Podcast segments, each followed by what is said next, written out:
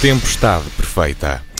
Sejam bem-vindos então ao programa da Rádio Observador, onde se fala de economia, com António Nogueira Leite, Vera Gouveia Barros e João Ferreira do Amaral, como sempre. Hoje voltamos a estar todos juntos, presencialmente, fisicamente e fora dos estúdios. Temos na Avas Village, em Lisboa, que acolhe a emissão da Rádio Observador durante toda esta tarde. E vamos falar da reforma e da sustentabilidade da segurança social. Depois vamos olhar para a evolução da economia no primeiro trimestre, isto já a partir dos dados que foram divulgados há dois dias pelo Instituto Nacional de Estatística. Eu sou o Paulo Ferreira esta é a Tempestade Perfeita.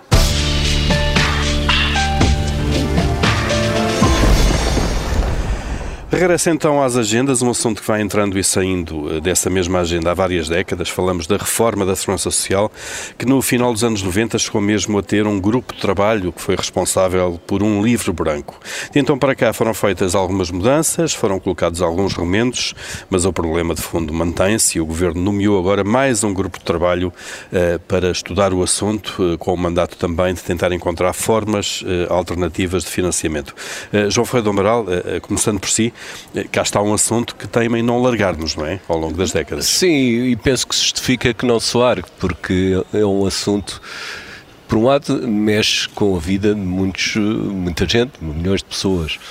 E, e por outro lado, é, é, algo que está permanentemente a ser alterado pelas próprias alterações da sociedade e da economia em geral. Portanto, penso que é, é um tipo de problema que não fica resolvido uma vez por todas nunca e que terá sempre de ser acompanhado e com, e com a introdução de novas, novas formas de, de realizar, o, no fundo, o seu objetivo, que é uh, garantir um rendimento condigno às pessoas que já não trabalham, que já que trabalharam, que já não trabalham, pelo menos na parte do que, que se costuma dizer os regimes contributivos.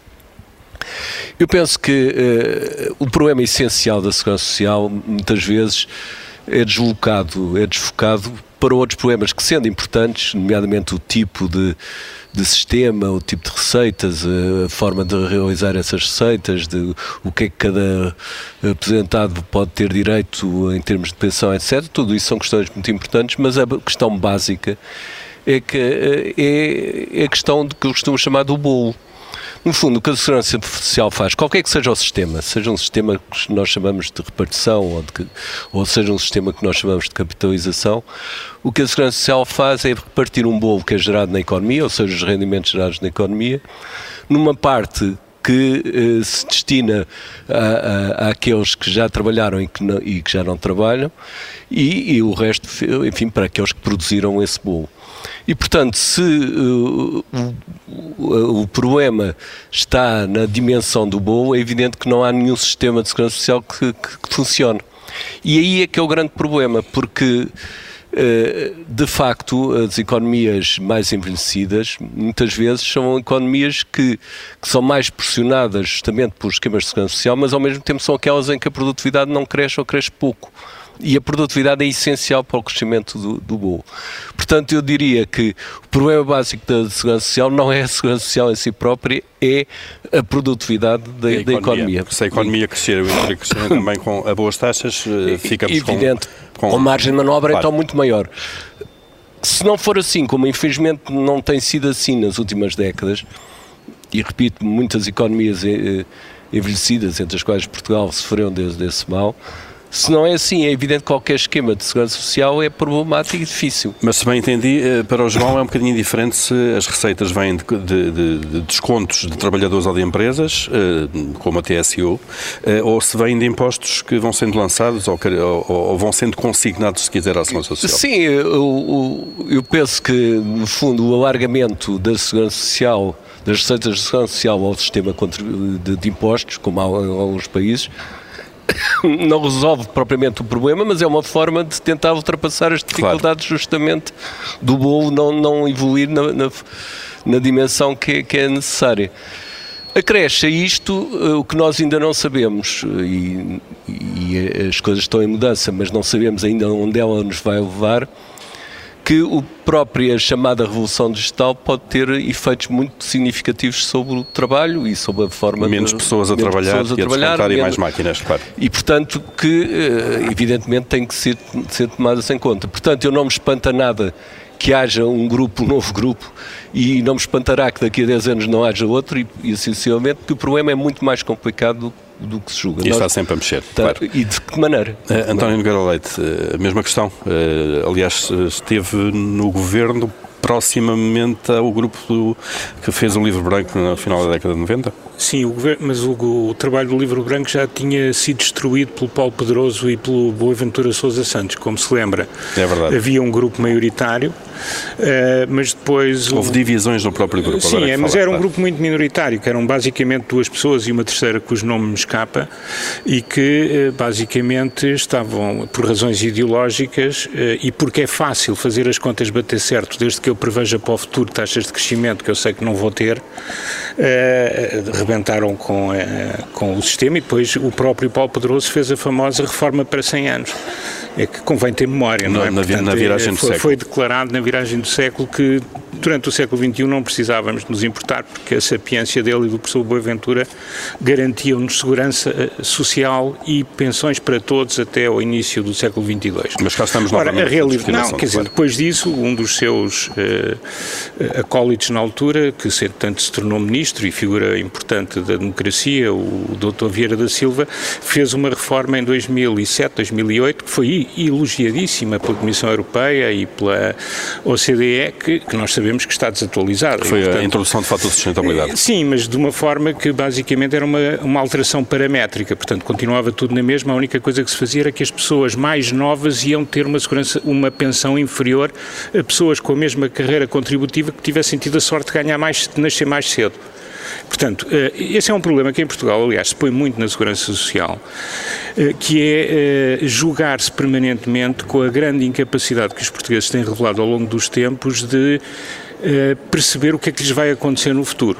Uh, ou pelo menos não ligar muito ao que lhes vai acontecer no futuro. E, portanto, nós temos sistematicamente feito alterações que não têm em conta que as gerações mais novas vão pagar as reformas dos mais velhos, e eu agora já pertenço aos mais velhos, embora ainda tenha 7 ou 8 anos de carreira contributiva pela frente, mas que vão pagar as pensões dos mais velhos e depois logo se vê, provavelmente não terão pensões. E a maior parte dos jovens convive otimamente com esta ideia, o que é uma coisa extraordinária, porque esta ideia causa as maiores perturbações noutros países na Europa e fora da Europa, mas em Portugal as pessoas aceitam, olha, eu vou pagar para os outros e quando chegar a mim, olha, seja o que Deus quiser, logo se verá. Gerir um país não é assim, portanto tem que haver algum cuidado uh, com a justiça intertemporal. E uma das coisas que nós sabemos Uh, e, e uh, houve um estudo do ISCTE que foi feito aqui há uns três anos e depois houve um estudo grande que foi feito para a Fundação Gulbenkian por um grupo de economistas em que estava o Francisco Franco e outros colegas em que eles mostram claramente que o sistema, algures por 2040, 2050, por e simplesmente não existe, porque as pessoas não vão poder viver quem se reformar nessa altura não vai poder viver mínima, de uma forma minimamente digna uh, com aquilo que forem as suas pensões, mesmo que neste momento tenham uma carreira contributiva mediana ou acima da mediana. As pensões vão sendo cada vez mais baixas, claro. Porque temos um problema demográfico Uh, e, e, eu vejo, mesmo com novas fontes de financiamento, uh, uh, nós vamos ter uma economia que vai ser uma economia envelhecida e sobrecarregada por impostos cada vez maiores para que as pessoas possam ter uma pensão digna no futuro. Ou seja, há aqui qualquer coisa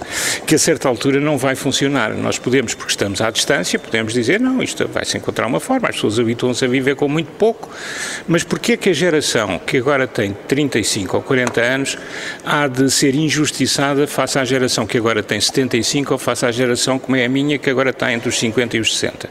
Uhum. Porquê? Uh, e, e, sobretudo, porque é que nós, a esta distância, não fazemos nada para que essa geração, que aparentemente, nesta altura, porque há uma distância grande, não está muito preocupada, não tenha depois o, o sufoco que a geração que agora tem 50 anos vai ter quando se reformar, porque para a mesma carreira contributiva vai ter uma pensão cerca de 50% a 60% da pensão que uma pessoa 20 anos mais velha com a mesma carreira na, contributiva. Na mesma carreira, portanto, e, e, comparativamente vão sendo mais baixas. Temos aqui um problema grande de justiça intertemporal. Que ainda não temos conta de Que ainda não forma. foi resolvido. É eu, só uma coisa, eu não estou a dizer Já voltamos que, à segunda só, ronda. Só muito rapidamente, que o programa de Correia de Campos, com o sistema, com o pilar de capitalização, fosse a panaceia que resolvia isto tudo. O nosso principal problema é um problema demográfico. Mas é, a, a, conversa acaba sempre aí, a discussão acaba sempre mas, aí, mas capitalização versus Estado versus ser. privados. Vera Gouveia Barros, também o que fazer perante isto, não é?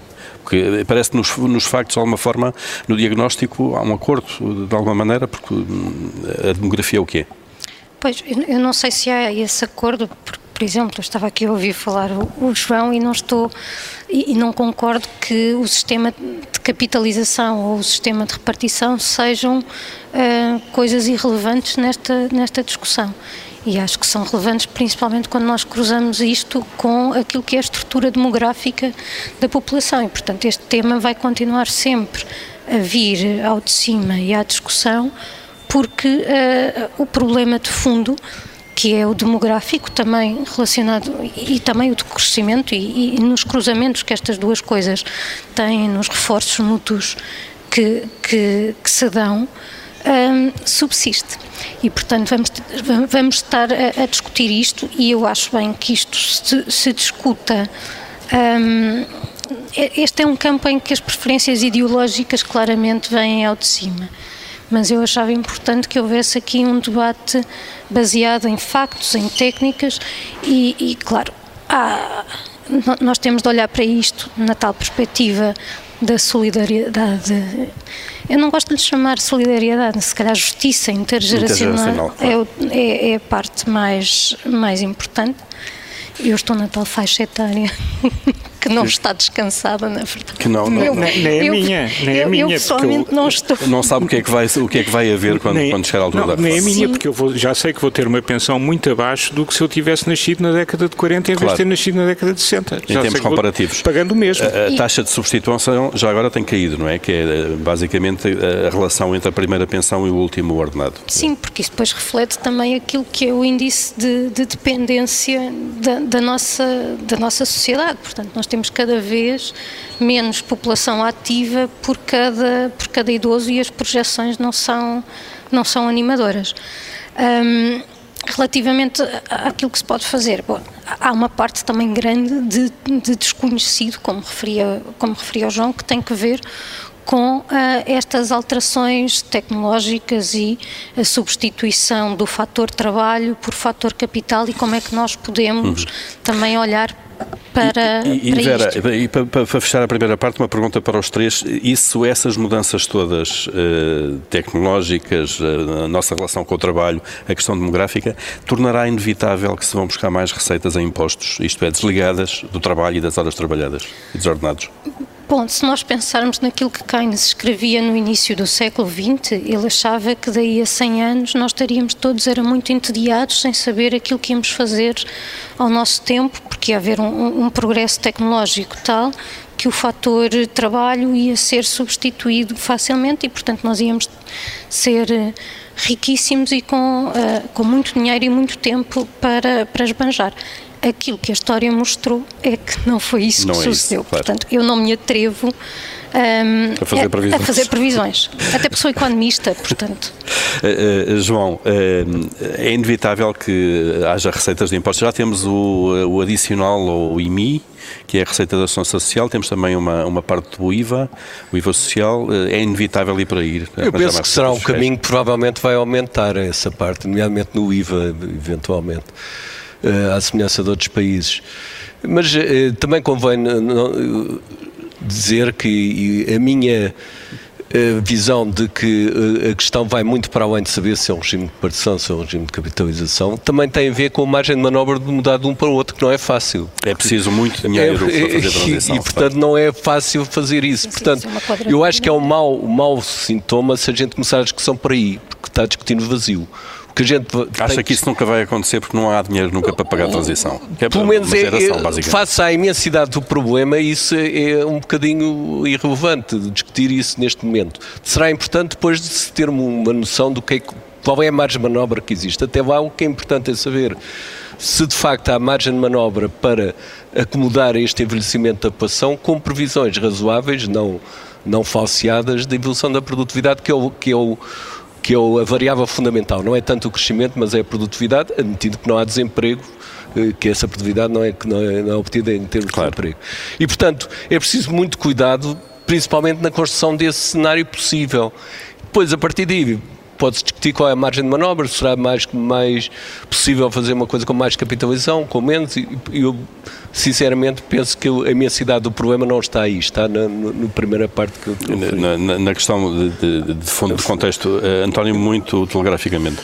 Eh, bem, eu, eu, de uma forma geral não divirjo muito o João nessa parte da, da, análise. O que eu acho é que era importante ter, eh, e, e, o difícil aqui é a transição, mas era importante ter, nomeadamente para as gerações mais novas, eh, começar a funcionar um pilar de capitalização, porque é a forma de poderem ver alguma coisa no futuro. É evidente que temos o grosso da população que, para o qual é preciso ou manter o sistema, eventualmente parametrizando para valores mais modestos, mas temos a questão constitucional de que a partir do momento em que as pessoas são reformadas é aquilo, mesmo que as pessoas mais novas paguem por aquilo, mas depois tenham muito menos do que aquilo. Os direitos adquiridos. E claro. eu, eu, também duvido que o Tribunal Constitucional tenha decidido bem, mas isso é, eram as pessoas que lá estavam com aquela idade e com aquelas origens, não é?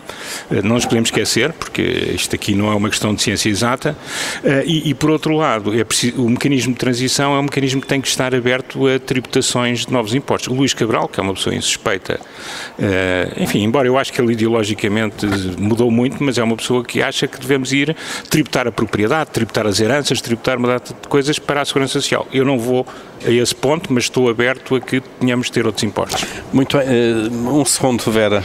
Queria só dizer que gostava de ter acesso aos estudos de viabilidade financeira que põe parte do património da Segurança Social nos programas de arrendamento acessível e gostava de saber como é que isso depois se compatibiliza com a rentabilização daquilo que vão ser Não, isso é um tiro com a boa gestão e, da, da, do fundo. Só, só claro. uma coisa, isso é necessariamente um tiro nas pensões futuras, não tenho dúvidas nenhumas de o dizer. Uh, teremos seguramente mais oportunidades para discutir este tema permanente. Estamos quase aí para intervalo. Só recordar aos nossos ouvintes que podem enviar sugestões, questões, comentários.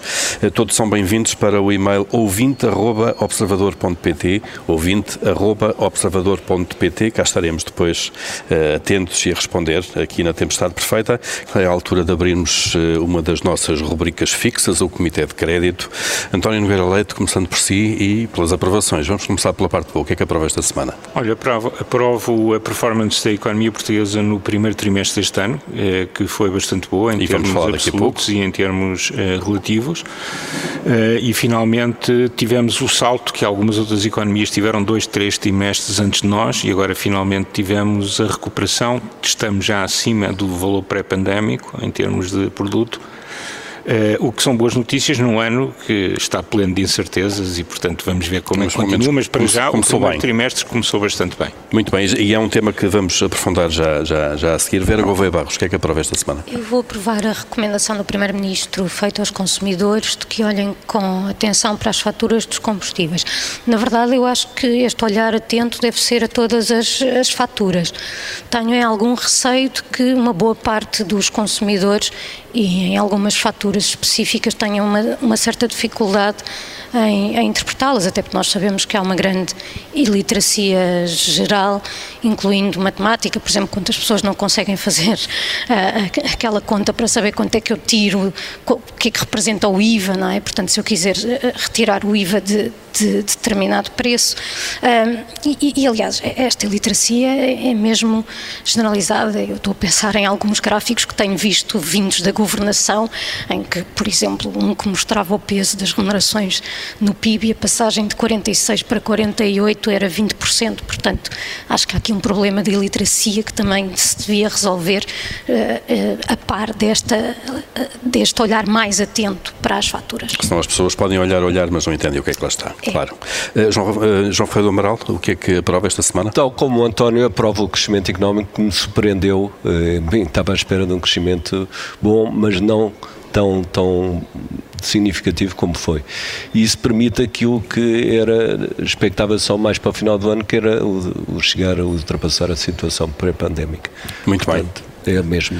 Eh, então estão feitas as aprovações, eh, vamos aos chumbos. António Nogueira Leite, qual é o seu? Eh, o, o, meu chumbo ainda é um chumbo condicional, porque os efeitos e a, e a, e a atuação ainda não está completamente clara para mim. Uh, mas tem a ver com algo que uh, aparenta ser a reação uh, do lado da oferta à descida do imposto sobre os combustíveis, que aparentemente uh, estará, uh, enfim, será pouco repercutido sobre os consumidores. A questão das margens versus a descida Exato, eu não vou entrar por aí porque, enfim, há imensa gente a fazer declarações calculando margens que são impossíveis de calcular com a informação que existe e, portanto, não vou, não vou por aí. Mas era importante que se percebesse, nomeadamente do lado da oferta, que comportamentos muito heroicos neste momento podem levar a uma alteração da regulação que a prazo será má para a oferta e para os consumidores. E, portanto, ter aqui alguma, alguma visão estratégica seria positivo. Como eu ainda não consigo ter a certeza de até que ponto que essa visão não existiu, eu diria que era um alerta mais do que um chumbo. Muito bem, e vamos ficar atentos também para perceber se depois as entidades reguladoras conseguem apurar de facto muito bem essas margens. Vera Gouveia Barros, seu chumbo? O meu chumbo vai para uma das conclusões apresentadas por um estudo do BN, uh, BA&N Research Unit. Eu não vi, não vi o estudo, mas a conclusão que vinha uh, nas notícias era de que os preços das casas em Portugal estão a superar os valores das, das avaliações feitas e em alguns casos chegam a ultrapassar os, os 40%. Eu acho muito bem que, que, a banca tenha uma atitude conservadora, porque já vimos os efeitos dela ser temerária. Mas também nem tanto ao mar, nem tanto à terra. Eu sei que isto há grandes assimetrias uh, uh, regionais, mas importa olhar para isto e perceber até que ponto também é que isto não se relaciona com questões de acesso ao financiamento e por essa via de acesso à habitação, que é um tema que tem estado na agenda mediática. Muito bem. João Ferreira do Amaral, uh, o seu chumbo? Um, um pouco o contrário do, do, do, de há pouco. É o facto da economia chinesa estar em dificuldades neste momento, em virtude basicamente do confinamento que, muito grande que, que, está, que está a ser obrigatório. Eu não vou pôr isso em causa, a China lá sabe se, que se isso justifica. Agora, a verdade é que isso vai fazer tremer a economia mundial mais ainda do que ela já, já estava e, portanto, e, é um fator negativo. E, e, já está a criar eh, problemas nas cadeias de abastecimento. É, esse ainda é um tema que eu iria depois mais tarde. Ok. Muito bem, eh, já lá vamos depois. Eh, para já fechamos aqui então o nosso Comitê de Crédito.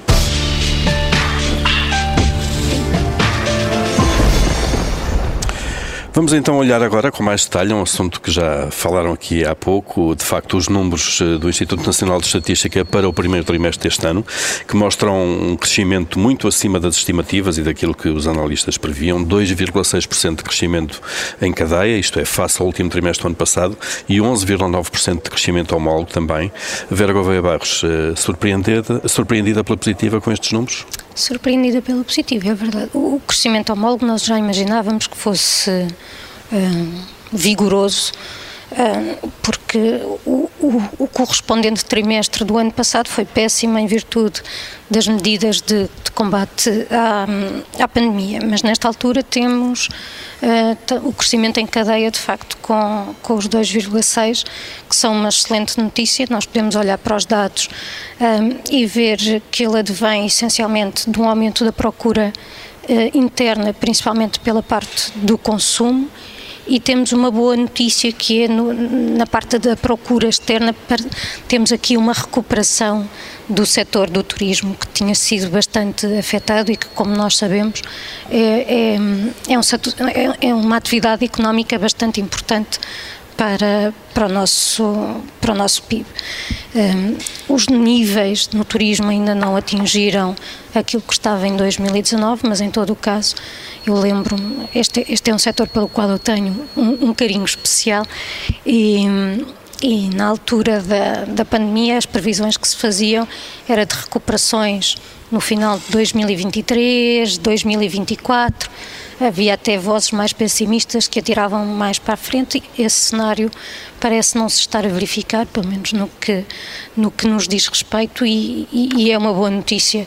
Portanto, agora, como sempre, também não podemos eh, embandeirar em arco e ficar a dormir à sombra da bananeira ou achar, por exemplo, que o problema de que falámos na primeira, na primeira parte do programa está resolvido porque agora crescemos 2,6. Ou, ou, outros programas em que falámos de facto da, da, da, do fraco crescimento quando se olha a médio e longo prazo para a economia portuguesa. Sim, este bom desempenho eu espero que seja aproveitado para mexermos nas coisas que temos ao longo destes, destes programas, vindo vindo a tratar, já são uhum. dois anos. Exatamente. João Ferreira do Amaral também, ótimos números, já o disse há pouco. Sim, e, e pelo menos eu não esperava que fossem tão bons. Uh, é verdade que é um, enfim, é um trimestre, vamos ver se isto tem continuidade. Eu penso que há, há alguma dinâmica já sustentada da economia, mas pode ser muito afetada de facto se a economia mundial entrar de novo em dificuldades devido não só à, à, guerra da Ucrânia, mas também à, à, de facto à Covid em alguns países, já, já referi a China. Eh, em todo o caso, penso que eh, é uma boa notícia, sem dúvida nenhuma, porque, eh, digamos, é, era uma, uma fase que se tinha de ultrapassar a recuperação para depois saltar em então, uh, de forma mais estrutural, para, um, caminho de, de, crescimento mais estrutural e sustentado. E, e leva-nos de novo à questão que já aqui abordámos várias vezes, que é do PRR, do, do, do Plano de Recuperação e Resiliência, que é, digamos, o grande instrumento que está disponível para entrarmos, ajudar a entrar num caminho de crescimento sustentado para além do que é a recuperação da, da, da situação pré-pandémica. E surgem todas, sempre as dificuldades, as dúvidas que nós temos posto e que continuam a existir, e, e até inclusivamente no próprio Orçamento de Estado, que está muito dependente de facto de se realizarem os investimentos previstos no PRR. Se houver dificuldades nessa realização, o orçamento passa a ser contracionista num pescar de olhos. É? E, portanto, e, eu penso que é importante que haja o PRR, é fundamental mesmo, mas nada está garantido enquanto não houver uma realização adequada do, do, do programa. E, portanto, uhum. o foco nesse programa, a meu ver, é fundamental. Claro, até para manter ou potenciar eh, crescimentos futuros. É crescimentos é futuros claro. e que não seja a reprodução exata do que foi o crescimento passado em termos de setores, que haja claro. maior capacidade de inovar e há essa capacidade, penso eu, em vários uh, setores da economia e, portanto, se, se para aí se dirigir o esforço, tanto melhor. Não? É? Muito bem. António Nogueira Leite, uh, também surpreendido com, este, com estes números. Sim, uh, os números foram bastante bons. Eu acho que esperaria que só chegássemos mais perto do verão ao nível pré-pandémico, portanto, chegámos lá. Uh, devo dizer que têm que ser lidos com algum cuidado, uh, até porque uh, há uma série de, de, elementos que estão neste momento a fazer perigar o, desempenho da economia que não estavam tão patentes no primeiro trimestre, ou pelo menos em parte do primeiro trimestre. Falo dos combustíveis, Uh, falo, uh, enfim, de um conjunto de problemas nas cadeias de valor que persistem, e que provavelmente se vão agravar. Ainda na semana passada tinha falado, uh, há neste momento cerca de mil navios só em Xangai, uh, em termos de TEUPS, que é, digamos, a unidade que usam na, na logística marítima. o que está neste momento à espera em Xangai é equivalente a todo o tráfego do Porto de Sinos durante um ano. Impressionante.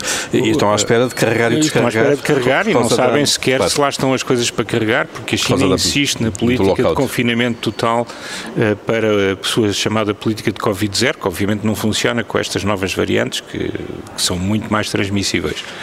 Uh, por outro lado, temos a situação da guerra, que, cujos contornos continuam bastante incertos, não é só a sua duração, é inclusivamente os seus contornos, os seus impactos e, portanto, em cima disso tudo, temos o, a subida dos preços, eu acho que neste momento já é claro aquilo que começámos a falar há uns meses atrás, de que temos de facto inflação persistente neste momento, é muito, enfim, o Banco Central Europeu já veio dizer através do seu vice-presidente Quintos, que é do ponto de vista técnico provavelmente a pessoa mais Uh, técnico e poder a pessoa mais relevante do Banco Central, não, não, é o mais político, isso é a Sra. Lagarde, mas ele é, o, digamos, o que tem mais pergaminhos, para além da Isabel Schnabel, mas, enfim, ela é muito académica, talvez saiba falar menos uh, para os decisores políticos, sendo uma boa economista, uma excelente economista, o que nós temos é, de facto, uh, o anúncio da possibilidade de subidas de taxas antes do verão. Ora bem, tudo isto somado, nós temos aqui uh, um cenário de que eu não queria falar durante uma série de semanas e meses, que é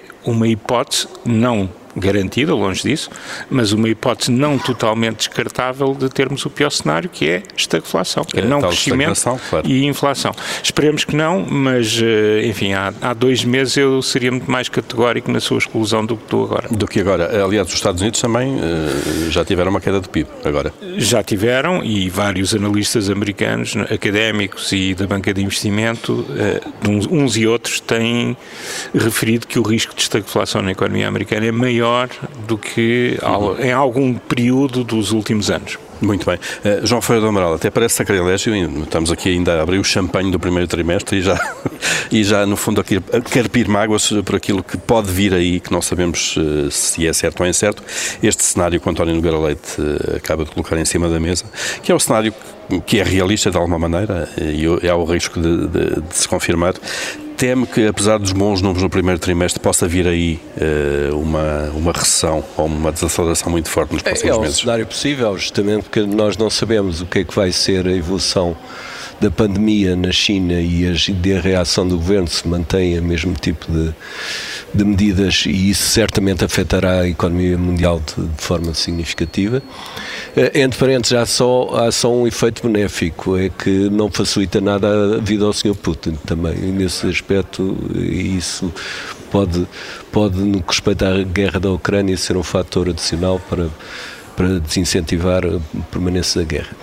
Mas, em qualquer caso, de facto, as, as, os desequilíbrios da economia mundial, mundial são muito grandes.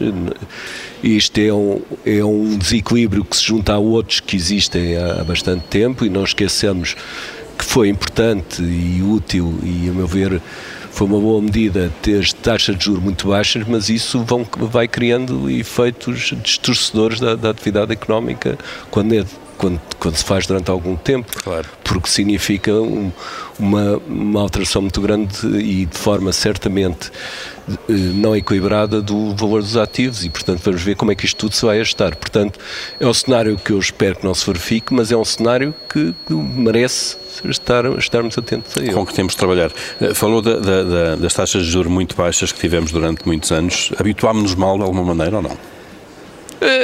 No certo sentido, é, é um mau hábito, porque eu não sou a favor de taxas de juros muito elevadas, mas a taxa de juros deve ser positiva e deve ser remuneradora de, de depósitos, por exemplo, e desincentivador de um recurso excessivo ao crédito. Claro. Portanto, se, se nós nos habituamos a taxas de juros zero, não, não vamos poder contar com elas durante muito tempo e, portanto, vai ser uma má, uma má, eh, uma má previsão pensar que, que vamos ser beneficiar de taxas de juros zero agora durante uma geração, durante muito não, é, tempo, não vai claro. ser assim. E portanto, agora também é preciso ver, não, podemos, não temos que dramatizar. O facto das taxas de juros subirem também não é um desastre só por si. Portanto, vamos a ver é, é se os fatores de desequilíbrio da economia mundial não não criam aqui, não direi uma tempestade perfeita como o nosso nome, mas pelo menos uma situação adicional de dificuldade. Claro, eh, já agora, eh, Vera, também olhar um bocadinho para a frente, eh, partindo dos números do primeiro trimestre, e esta questão das taxas de juro, no fundo estamos a assistir a um regresso à normalidade. A normalidade é ter taxas negativas, como tivemos pelo menos em largos meses pois, no passado os últimos, Sim, os últimos anos desabituaram-nos daquilo que é a normalidade das taxas de juro. Um, aquilo que eu espero, sinceramente, é que as, as, é que o recurso ao crédito não tenha sido de tal forma que agora nos coloque numa situação uh, muito complicada. Nós sabemos que somos uma economia uh, endividada, que os vários agentes da economia estão endividados, começando pelo Estado, e portanto isso traz-nos dificuldades, principalmente no, no tal cenário de estagflação que é o pior de dois mundos que é temos preço a, a, crescer. A crescer, mas sem, mas sem que isso seja acompanhado de crescimento económico. Uhum. Portanto, uhum. é mesmo. Uh, é a tempestade perfeita. É. Exato. António, para fechar rapidamente este, este bloco e para irmos aqui ao vosso momento de tirania, uh, os economistas já sabem como lidar com esta inflação. Com a deflação já é difícil, não é? Não há, não há grandes mecanismos. O Japão, nos anos 90, foi um pouco o exemplo disso. Sim, quer dizer, sabem. Eh, eh, o que acontece, o que, o que, se isso acontecer, que eu continuo a esperar que não, mas que não é, como dizia há bocado, não podemos excluir liminarmente, uh, e, e, num caso como Portugal, nós estamos muito dependentes, por um lado, do quão agressiva vai ser a política do Banco Central Europeu, do ponto de vista de subida de taxas e de eh, fim da política de compra de ativos, nós não nos podemos esquecer que o nosso spread tem estado muito simpático porque nós sabemos que há um comprador final sempre para a dívida que emitida é no mercado primário, Europeu, que é, claro. o, é o Banco Central Europeu, e portanto as pessoas compram a dívida com um preço diferente do que aquilo que comprariam se não tivessem, se tivessem essa, que assumir risco, se tivessem que assumir o verdadeiro risco, claro. coisa que não assumem. Uh, portanto, eu acho que isso vai pôr aqui um problema, uh, é, é que os efeitos positivos da inflação, do ponto de vista da gestão das finanças públicas, perdem-se quando a economia não cresce. Quer dizer, o facto de eu ter inflação, mas ter o produto a cair, uh, aquelas vantagens grandes de se ir dissipando as responsabilidades perante terceiros uh, é diferente. E, portanto, ficamos muito dependentes, por um lado, daquilo que, a nível do, do, do, da zona, do grupo do, dos países do euro, se combinar quanto àquilo que é possível na política orçamental e por outro lado estamos dependentes do Banco Central Europeu. Portanto, é difícil em Portugal, quer dizer, nós em Portugal podemos ter ideias, mas vamos ser um de muitos e um relativamente pequeno a contribuir claro. para, para a decisão final. Portanto, isso encerra, obviamente, riscos. Uh, o que é facto é que as outras economias estarão numa situação muito semelhante e, portanto, não há aqui o risco de ter uma política anticíclica face àquilo que é o Estamos todos no mesmo barco e isso facilita de qualquer isto maneira. Isto não é um choque claro. assimétrico. Como aconteceu é um, na, é um, na, crise das dívidas. Claro. Isto é um choque que é igual para todos e, portanto, eu acho que daí não virão tão más notícias. Por outro lado, significa que há um conjunto de. Eh, e depois há um outro efeito que nós não esquecemos.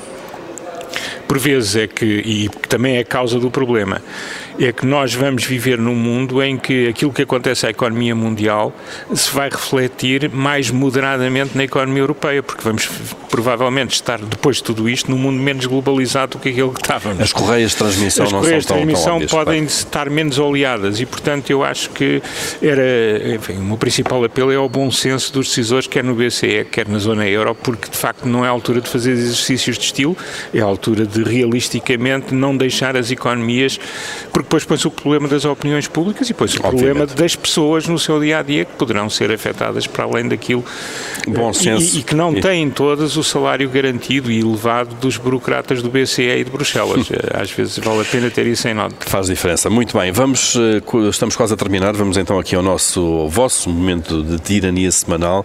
Se eu mandasse, João Ferreira do Amaral, se mandasse? Preparava-me eh, e preparava a economia, os setores mais afetados para, uh, para os efeitos da desaceleração da economia chinesa e a provável dificuldade em certas cadeias de, de abastecimento logístico.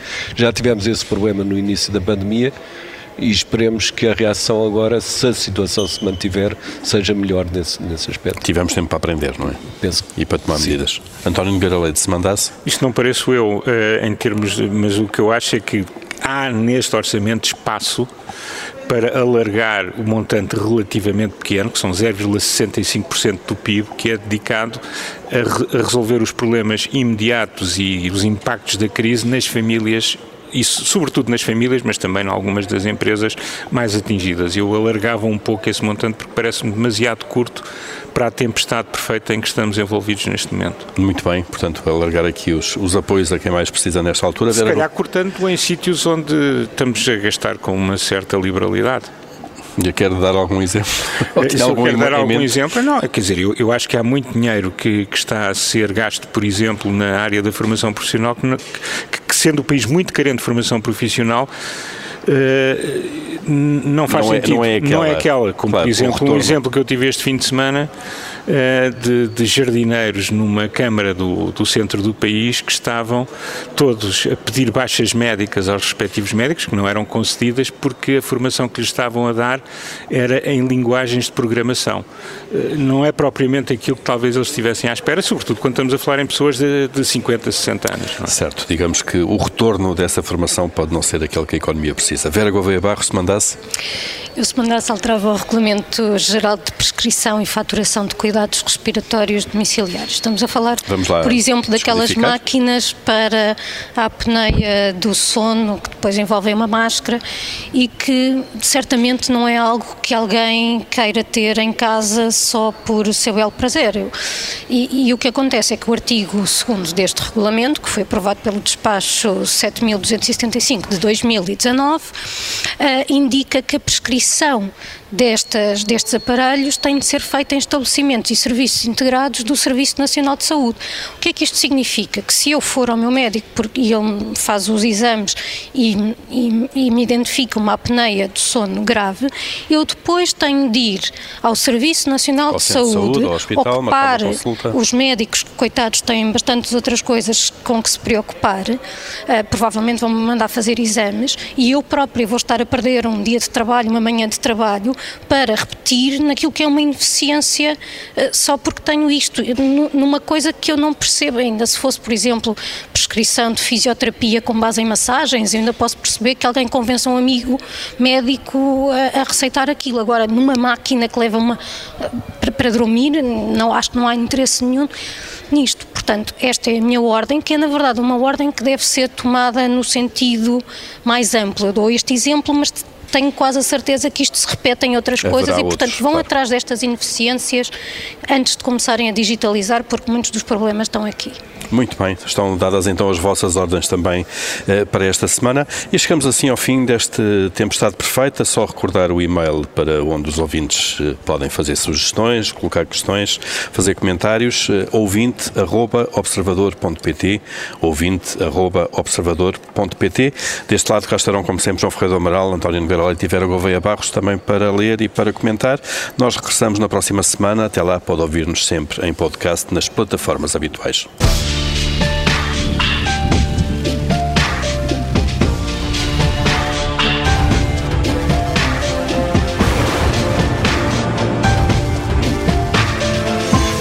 Tempestade perfeita.